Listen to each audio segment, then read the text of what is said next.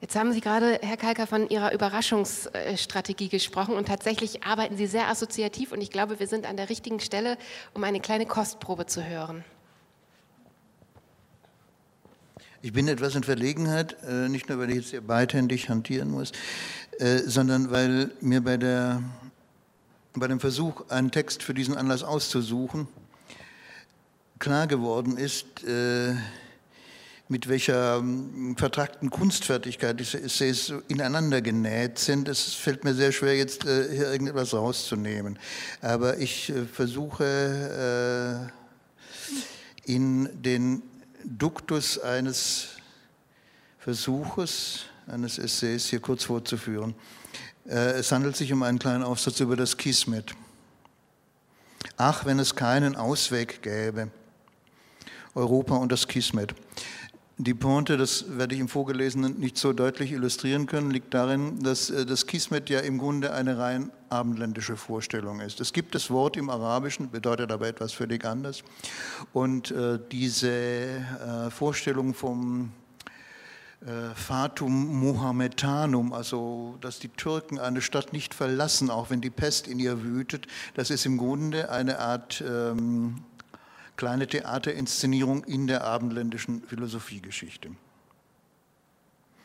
Ich beginne wie meistens mit einem Zitat aus Leibniz, Vorrede zur Theodizee.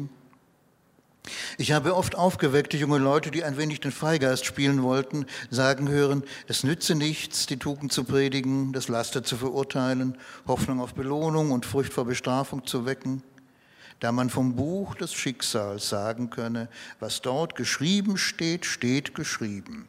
Und unser Verhalten vermag nichts daran zu ändern. Also wir schreiben das äh, dem Orient zu, diese Haltung. Und eigentlich gibt es natürlich auch sehr vieles, was den Satz, da kann man nichts machen, sehr einladend erscheinen lässt angesichts unserer realen Ohnmacht. Das ist keine durchaus morgenländische Idee.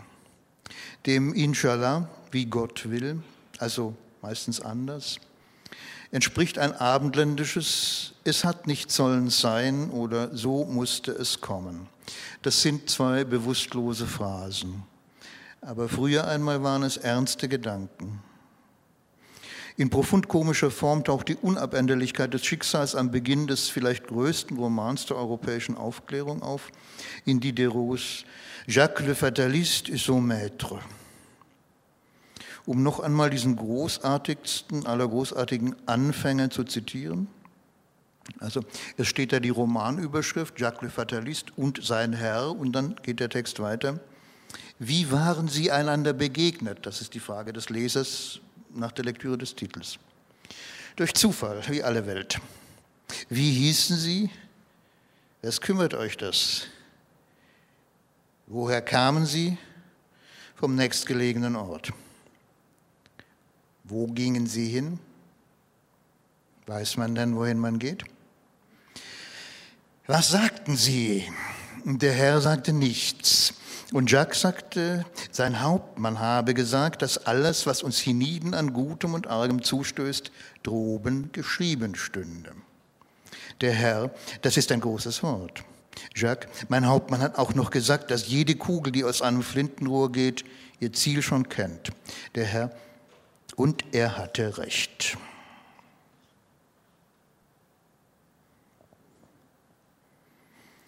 Wie das Wort Kismet in unsere Vorstellungen vom Orient hineinpasst, zeigt ein winziger Auszug aus einer Satire von Karl Kraus, die noch unmittelbar vor dem Ersten Weltkrieg entstanden ist.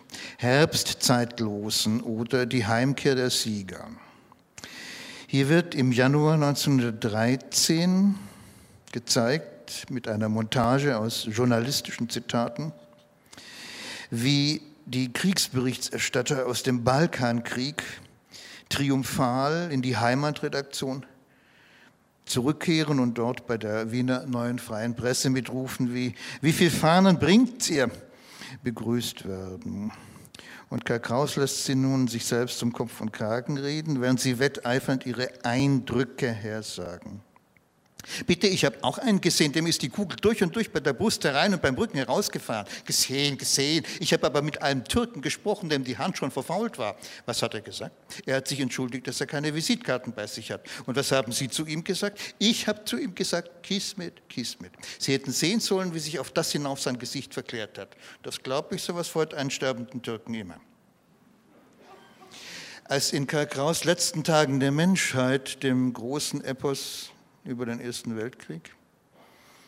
Ich sage Epos, obwohl es der Form nach ein Theaterstück ist, bestimmt für die Aufführung in einem Mars-Theater.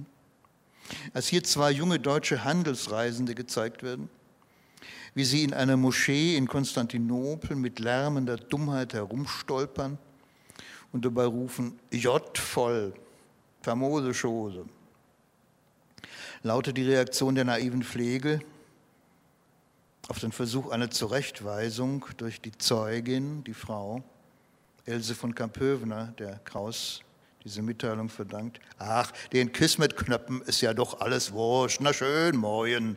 Sie gehen laut lachend und polternd ab. Der Imam zu der Dame, gräme dich nicht um jener Kinder Torheit. So sicher wie Gott über sie lächelt, lasse es uns auch tun. Die Dame, sie meinen es nicht böse. Der Imam, Gott gab dem Europäer die Wissenschaft, dem Orientalen die Majestät. Jene sind nicht das, was einer wird, der im Schatten des Höchsten wandelt. Bei den verschiedenen Textbeispielen in diesem Aufsatz von Leibniz bis Kipling geht es immer um unser Verhältnis zum Orient, aber auch um das für uns schwer, aber interessant zu erschließende Verhältnis des Orients zu uns. Demonstriert an diesem Zentralbegriff des Kismet.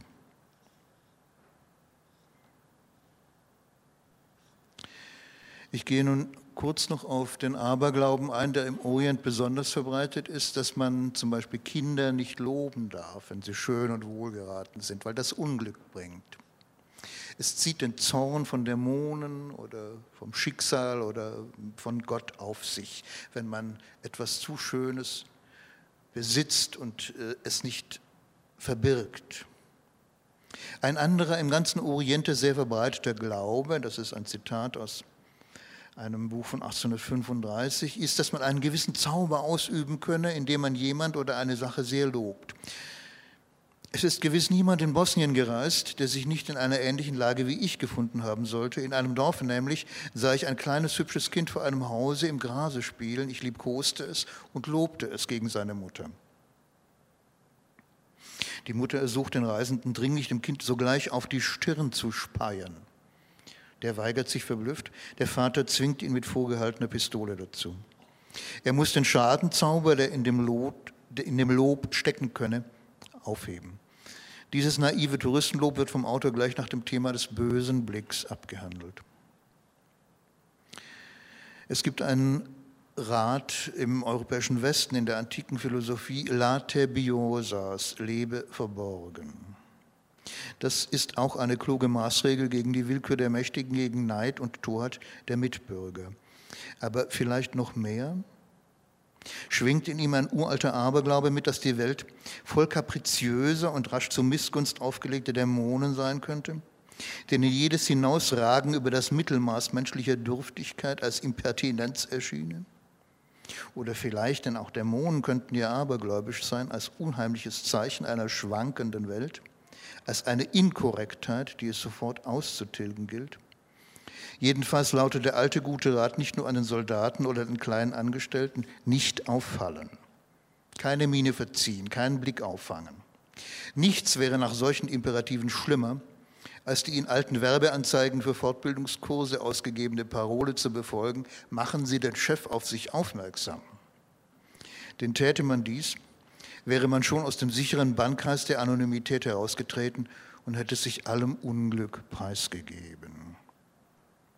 Und jetzt folgt wieder ein kleines Zitat aus Cicero vom Wesen der Götter.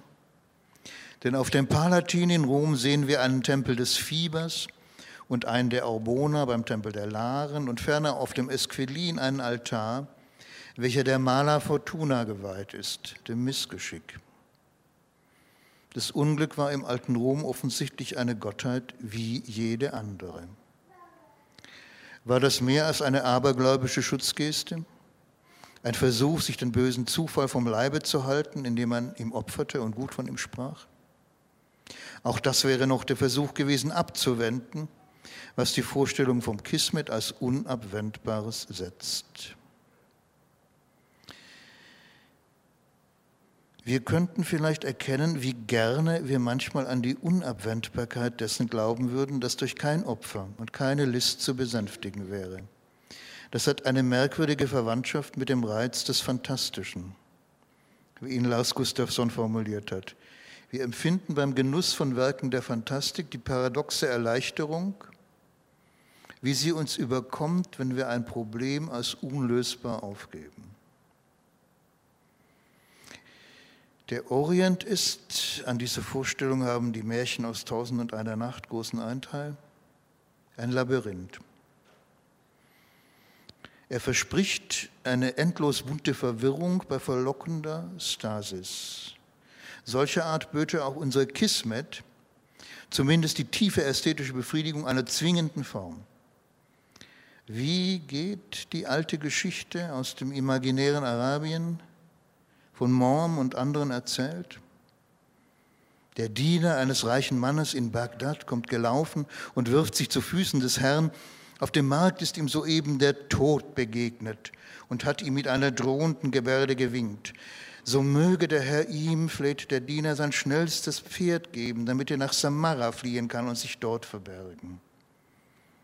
Der Herr gewährt es und geht selbst auf den Markt, da steht der Tod vor ihm. Und er stellt ihn zur Rede. Weshalb hast du meinen Diener mit einer drohenden Gebärde geängstigt? Das, erwidert der Tod höflich, war keine Drohung.